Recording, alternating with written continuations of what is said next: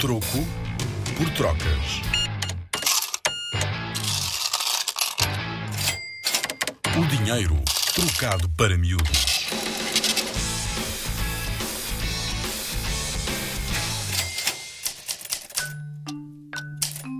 O que é um depósito?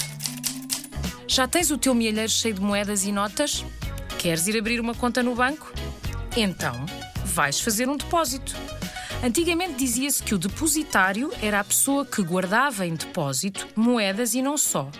E que quando aceitava o depósito, passava um papel, um género de recibo, onde estava escrito o nome do cliente e quanto tinha sido depositado. Durante algum tempo, o comprovativo de depósito foi uma forma segura de se andar com dinheiro, pois, como o recibo tinha o nome de quem tinha depositado, só havia duas hipóteses.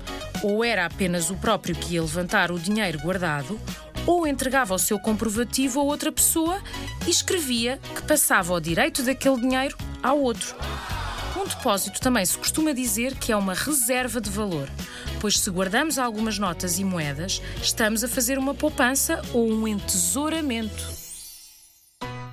Com a Rádio Zig Zag e o Museu do Dinheiro, vem ouvir dinheiro como nunca o viste.